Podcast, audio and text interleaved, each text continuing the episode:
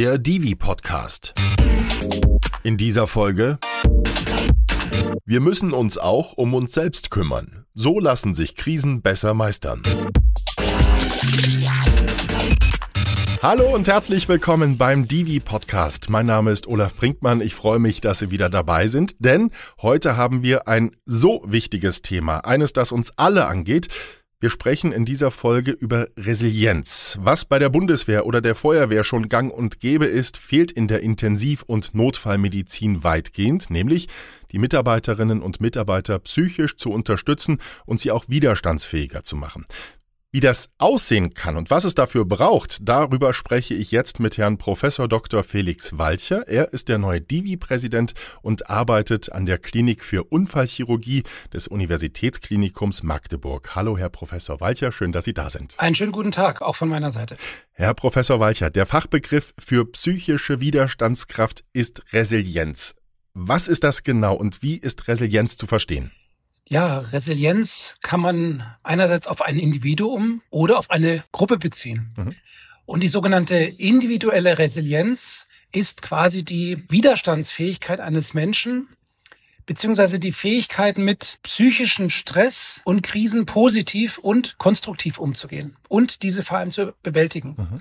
Und es ermöglicht uns, stressrelevante Arbeitsanforderungen und Belastungen im Sinne eben eines Bewältigungsprozesses zu verarbeiten und dabei, und das ist wichtig, die Leistungsfähigkeit, die Gesundheit und die Motivation aufrechtzuerhalten. Und warum genau ist psychische Unterstützung in der Intensiv- und Notfallmedizin von so großer Bedeutung? Die Mitarbeiter in der Akut- und Notfallmedizin stehen ja bekanntermaßen unter sehr starken psychischen, physischen und bei Zeiten auch emotionalen Stress. Hm.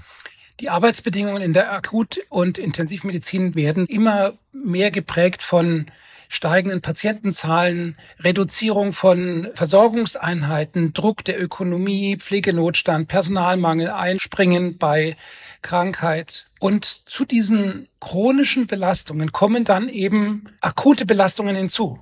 Es versterben Patienten, die Kollegen können auch nicht mehr. Die Angehörigen sind nervig oder aggressiv. Und dann kommt es eben zur möglicherweise Dekompensation, dass die Resilienz der Mitarbeiter eben nicht ausreicht, um da gestärkt hervorzugehen, sondern sie leiden darunter, sie werden krank, sie erleiden gegebenenfalls auch einen Burnout.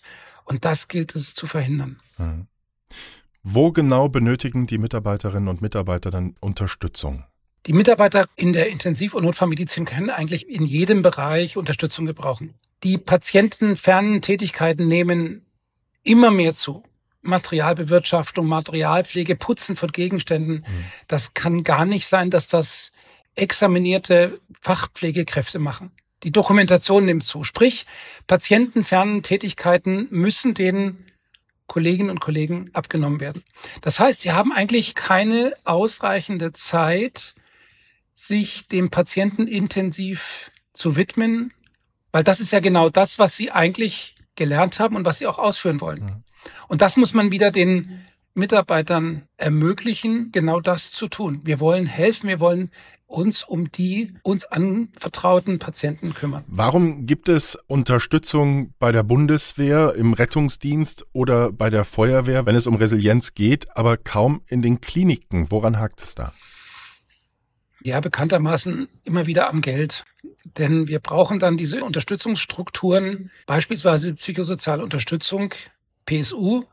Es gibt einen Verein, der bietet diese Kurse an, um sogenannte Peers auszubilden. Das kostet Geld. Es kostet auch Geld, diese Peers dann für diese Unterstützung der Kolleginnen und Kollegen freizustellen.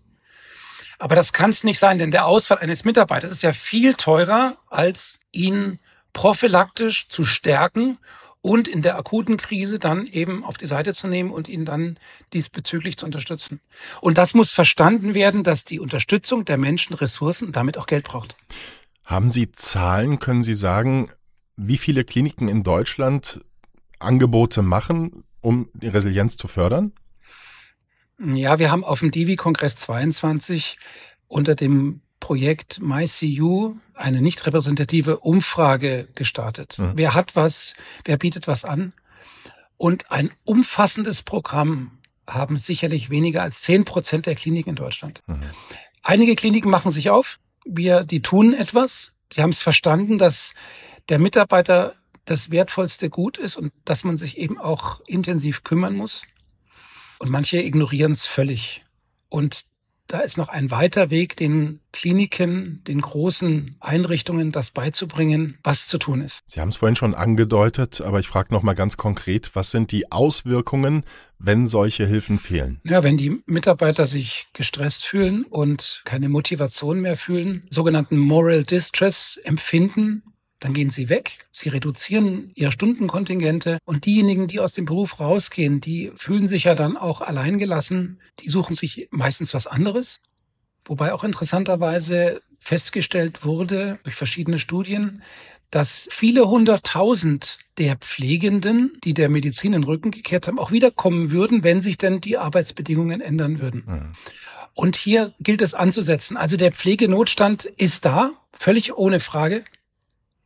Das greift übrigens auch schon in den ärztlichen Bereich über, dass auch hier Personalmangel herrscht.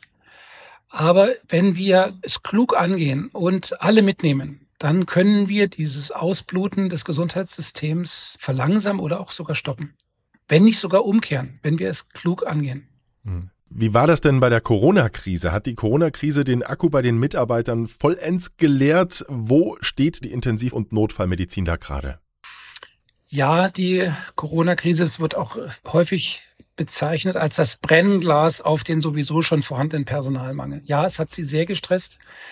Wenn Sie mal viele Stunden unter der persönlichen Schutzausrüstung gearbeitet haben, in Plastikkitteln mit Visier und FFP3-Maske und dann noch kommunizieren müssen und schwerst kranke Patienten pflegen und das Leid ertragen, hm. das ist eine Schwerstarbeit gewesen in psychischer und physischer Hinsicht.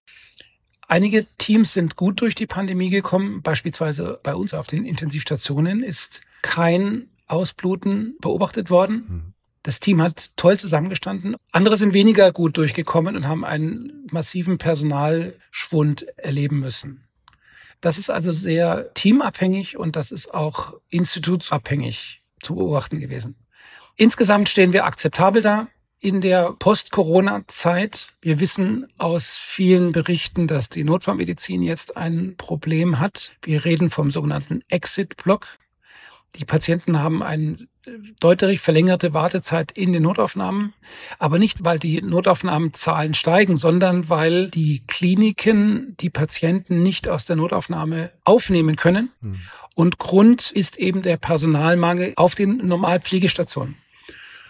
Und so ist ein Problem innerhalb eines organischen Systems wie in einem Klinikum, wenn ein Bereich schwächelt, dann kann das Auswirkungen auf ganz unterschiedliche Bereiche haben. Man kann nicht das Einzelne betrachten, man muss immer den Gesamtorganismus eines Klinikums betrachten, um die Probleme zu identifizieren und entsprechend auch zu beheben.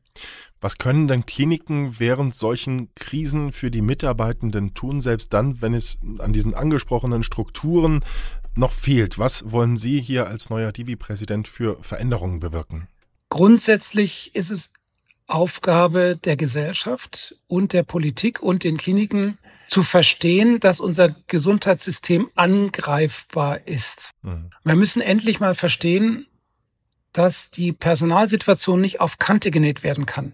Wo kann man noch Personal reduzieren? Wie kann man das möglichst passgenau zusammenstellen? Wir brauchen Ressourcen, um auf Krisen auch reagieren zu können.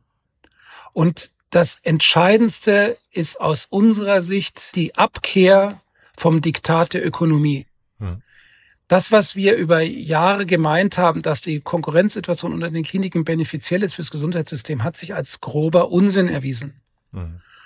Und für mich als Divi-Präsident ist entscheidend, hier die Stimme zu erheben für die Kolleginnen und Kollegen, für die wertvollen Teams. Und wenn Sie sich erinnern, 2021 haben wir uns an die Gesundheitsministerkonferenz der Länder gewandt. Wir haben uns den Gesundheitsminister damals gewandt. Wir haben uns an die Koalitionäre der jetzigen Ampelregierung gewandt und Sie wissen, dass in der, im Koalitionsvertrag das, was wir in 2021 mit dem Stern zusammen gefordert haben und den 17 Fachgesellschaften Von diesen sechs Major Topics sind fünf im Koalitionsvertrag tatsächlich auch fast wörtlich übernommen. Hm. Das zeigt umso mehr, wenn wir gemeinsam Aktivitäten entfalten und zusammenstehen, Schulter an Schulter, dann kann die Politik auch nicht anders als tatsächlich wahrzunehmen, Mensch, die Fachleute, die müssen ja wissen, was sie sagen. Und dann müssen wir als Politiker auch genau zuhören und möglichst auch verstehen, dass das umgesetzt gehört. Und das ist meine Aufgabe hier, Netzwerk zu generieren und die Protagonisten für ein besseres Gesundheitssystem zusammenzufinden und das der Politik klarzumachen. Hm. Was können Kollegen untereinander tun, sodass die Menschen erhobenen Hauptes durch den Alltag beziehungsweise durch solche Krisen kommen? Aus meiner Sicht ist eines der wichtigsten Dinge zuhören. Aktiv zuhören, miteinander kommunizieren, hm. Signale von Überlastungen von Mitarbeitern zu erfassen, das Gespräch suchen, eventuell auch dann hier eine Lösung zu finden, um den Mitarbeiter eine Entspannung zu ermöglichen und dann gegebenenfalls, wenn ein Team auch in der Gesamtsituation kippt, die Vorgesetzten alarmieren und auch hier wieder Lösungsvorschläge zu kommunizieren und dafür Sorge tragen, dass diese Lösungen auch dann umgesetzt werden. Also die Schwarmintelligenz eines Teams ist immens. Das haben wir ja auch 2020 und 2021 gesehen, als wir diese vielen Vorschläge erarbeitet haben. Wenn wir uns zusammensetzen, dann lässt sich eine Lösung finden. Man kann nicht immer nur auf die Vorgesetzten verweisen und sagt, ihr macht das mal, sondern die Vorgesetzten gemeinsam mit dem Team Lösungen erarbeiten, die häufig sehr klug sind. Und die gilt es dann von Seiten des Vor der Vorstände oder eben der Politik aufzugreifen und umzusetzen. So richtig schwer ist es nicht. Man muss es nur wollen und dann auch machen. Wir schauen jetzt mal in die Zukunft. Wir haben in diesem Podcast das Format Blick in die Glaskugel. Wir schauen jetzt mal fünf, zehn und mehr Jahre nach vorn, okay? Gerne. Was glauben Sie, schafft Deutschland es kurz-, mittel- und langfristig, die so dringend benötigten Angebote flächendeckend zu etablieren?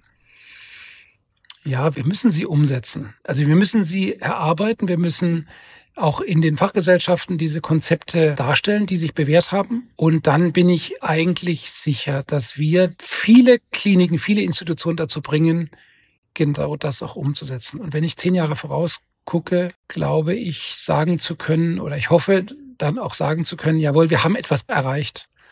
Allein schon die Tatsache, dass wir in den Fachgesellschaften, auf den Kongressen, auch wie jetzt im Podcast, darüber sprechen. Es gibt Resilienz schwächende und Resilienz fördernde Faktoren. Allein das ist schon ein Erfolg. Mhm. Auch bei uns in der Unfallchirurgie. Die Begrifflichkeit Resilienz, die kennt man jetzt. Und wenn ich das als grauhaariger, Mitte 50-jähriger Direktor einer Klinik kommuniziere, dass die Kräfte von uns endlich sind, dann nimmt man mir das vielleicht eher ab als einem jüngeren Menschen. Da würde man sagen, schaff doch einfach mal was. Und wenn du es nicht schaffst, mhm. dann bist du verkehrt am Platz. Was passiert, wenn die Resilienz in der Intensiv- und Notfallmedizin nicht gezielt gestärkt werden kann? Sind Patienten dann künftig noch gut versorgt auf den Stationen oder schlittern wir da in eine Versorgungskrise? Die Resilienz muss gestärkt werden. Und wir werden dafür Sorge tragen, dass sich etwas ändert. Exemplarisch in den neuen Strukturempfehlungen für die Intensivmedizin ist die Stärkung der Resilienz Thema. Und wir sind stolz darauf, auch durch die große Aktivität und Engagement der Kollegin von PSU Akut, dass diese Situation wissenschaftlich aufgearbeitet wurde und Empfehlungen formuliert werden konnten. Also ein Verwaltungsdirektor, der diese Empfehlungen in die Hand nimmt, kommt nicht umhin, auch sich über die Resilienz und resilienzstärkende Faktoren Gedanken zu machen. Und das ist es, was eben unsere Fachgesellschaft ausmacht. Wir nehmen es wahr, wir reden darüber, wir betreiben wissenschaftliche Studien darüber und wir formulieren Empfehlungen, an denen eigentlich keiner mehr vorbeikommt. Wenn sich die Situation nicht ändert, wird sich das auch bei den zukünftigen Mitarbeiter- wie auch Bewerberzahlen in der Intensiv- und Notfallmedizin bemerkbar machen? Und noch einmal, wir sind auf einem guten Weg und es wird sich ändern. Und wenn sich aber die Arbeitssituation nicht ändern, wenn sich das Bewusstsein nicht ändert, dass wir etwas für die Resilienz tun müssen, dann nimmt die Bewerberzahl ab oder der Weggang der wertvollen Mitarbeiter wird nochmal ansteigen. Also es muss sich etwas tun Und wenn ich mich so umhöre, ist tatsächlich das Pflänzchen gut positioniert und geht an einigen Stellen und einigen Orten schon gut auf. Mhm. Also ich sehe es in diesem Fall, während der Pandemie haben wir sehr pessimistisch in die Zukunft geblickt. Für mich hat sich das Blatt etwas gewandelt. Es tut sich was. Und das möchte ich hier auch nochmal klar kommunizieren. Wir sind zuversichtlich, nur wir dürfen nicht nachlassen. Wir müssen das Thema Resilienz weiter vorantreiben und jeder muss im Team, in seinem individuellen Team dafür Sorge tragen, dass wir gemeinsam das anpacken. Und dann wird eine gute Sache draus werden. Und wenn dieses Pflänzchen jetzt wirklich wächst, wenn die benötigten Strukturen wachsen, ist dann alles gut? Nein, auch dann ist es nicht gut. Die geplanten Veränderungen im Gesundheitswesen sind wirklich dramatisch und wird sehr viel Unruhe bewirken. Mhm. Aber die Strukturen müssen geändert werden und das muss auch von der Politik gut kommuniziert werden. Das müssen wir in den Kliniken den Mitarbeitern gut kommunizieren. Das muss der Gesellschaft klar gemacht werden, dass sich die Strukturen ändern werden. Hier und da wird es keine Klinik mehr geben. Es gibt da nur noch in Anführungszeichen Versorgungszentren, medizinische Versorgungszentren, mhm. aber das Netzwerk wird dann entsprechend gut gestrickt werden müssen, um die medizinische Versorgung trotzdem adäquat bis gut aufrechtzuerhalten. Aber insgesamt haben wir endlich ein Jahr oder zwei Jahre, wo sehr vieles angepackt wird. Und diese grundlegenden Änderungen dürfen wir nicht ablehnen, sondern wenn wir auch wieder hier gemeinsam zusammenstehen und kluge Konzepte erarbeiten, dann denke ich mir, wird was Gutes draus. Stellen Sie sich vor, Bundesgesundheitsminister Lauterbach lädt Sie ein nach Berlin. Was sagen Sie ihm und wie machen Sie ihm klar, dass sich was ändern muss? Was sind Ihre Argumente oder kommen andere Schritte zuerst? Ich kenne ein Interview von Herrn Lauterbach, als er in den Staaten war und auf der Intensivstation gearbeitet hat und die psychischen und physischen Herausforderungen der Intensivmedizin berichtet hat. Also er kennt die Problematik mhm. der Intensivmedizin und er kennt auch die Problematik von Resilienz oder Resilienz beeinträchtigenden Faktoren vom psychischen und vom psychischen Stress und akuten Herausforderungen. Und diesbezüglich, er mag zwar Epidemiologe sein, aber er hat auch gegenüber dieser Problematik ein offenes Ohr. Und ich werde Kontakt mit ihm haben über die Aktivität in der Divi, über verschiedene andere Kanäle im BMG, über verschiedene wissenschaftliche Projekte. Mhm. Und ich werde die eine oder andere Möglichkeit nutzen, ihm hier Hinweise zu geben, dass hier eine gute Sache zu machen wäre, wenn er sich dem öffnet. Auch als Bundesgesundheitsminister. Was braucht es denn? Letzte Frage. Was braucht es denn, um etwas zu verändern und die Strukturen zu schaffen? Entschlossenheit und Mut. Das wäre so mein Credo. Und die Methode ist dazu Kommunikation mhm. und Transparenz der Aktivitäten. Unsere Gesellschaft ist bereit, die Veränderungen, denke ich mir, auf sich zu nehmen. Sie fordert aber, dass wir uns über den Herausforderungen hinweg dem Mensch, der in dem Gesundheitswesen arbeitet, widmen. Und wenn wir das gemeinsam im Blick behalten, die Veränderungen auf der einen Seite und auf, die andere, auf der anderen Seite die Notwendigkeit, den Menschen mitzunehmen, dann schaffen wir das. Herr Professor Weicher, wir sind am Ende. Ich glaube, dass wir sehr deutlich aufgezeigt haben, wie sehr es in der Intensiv- und Notfallmedizin an unterstützenden Angeboten für die Mitarbeitenden fehlt und wie wichtig es auch ist, dass sich kurz- und langfristig etwas verändert. Vielen, vielen Dank für das spannende Gespräch. Ich bedanke mich herzlich, dass wir diesen Podcast gemeinsam gestalten durften. Ich denke mir, dass sich einige dazu bemüßigt fühlen, sich dazu zu äußern. Das sollen sie gerne tun. Wir haben diesen, wir haben die Sektion Perspektive Resilienz, wo alle, die in der Intensiv- und Notfallmedizin arbeiten, gerne mitmachen können. Wenden Sie sich entsprechend an die Vorsitzenden der Sektion Perspektive Resilienz, an Herrn Dr. Hinzmann, mhm. an Frau Professor Arndt und an Diana Freund. Ganz tolle Mitarbeiter, Freunde von mir. Wir brauchen ein starkes Team, um hier nach vorne zu blicken und gemeinsame tolle Arbeit zu machen. Es macht Riesenspaß mit der Gruppe. Vielen Dank für das Gespräch an Sie. Vielen Dank. In der nächsten Folge schauen wir, wie der Beruf der Intensivpflege attraktiver werden kann. Mein Gast ist dann Sabrina Pelz. Sie ist die Sprecherin der Divisektion Pflegeforschung und Pflegequalität. Mit ihr spreche ich über die Berliner Erklärung und die Zukunft der Pflege. Sie dürfen gespannt sein. Wenn Ihnen, liebe Hörerinnen und Hörer, unser Podcast gefällt, dann teilen Sie ihn doch bitte. Wir freuen uns, wenn immer mehr Menschen einschalten und so erfahren, wie die Lage in unseren Kliniken ist. Schicken Sie dafür die Folgen gerne an Ihre Kollegen, das gesamte Team Ihrer Station, an Wissenschaftler, Politiker, Freunde oder Bekannte. Abonnieren Sie uns bitte auch, dann werden Sie informiert, wenn die nächste Divi-Podcast-Folge da ist. Und lassen Sie uns gerne auch ein paar Sternchen bei Spotify da. Für all das sage ich Danke, bleiben Sie gesund, Ihr Olaf Brinkmann.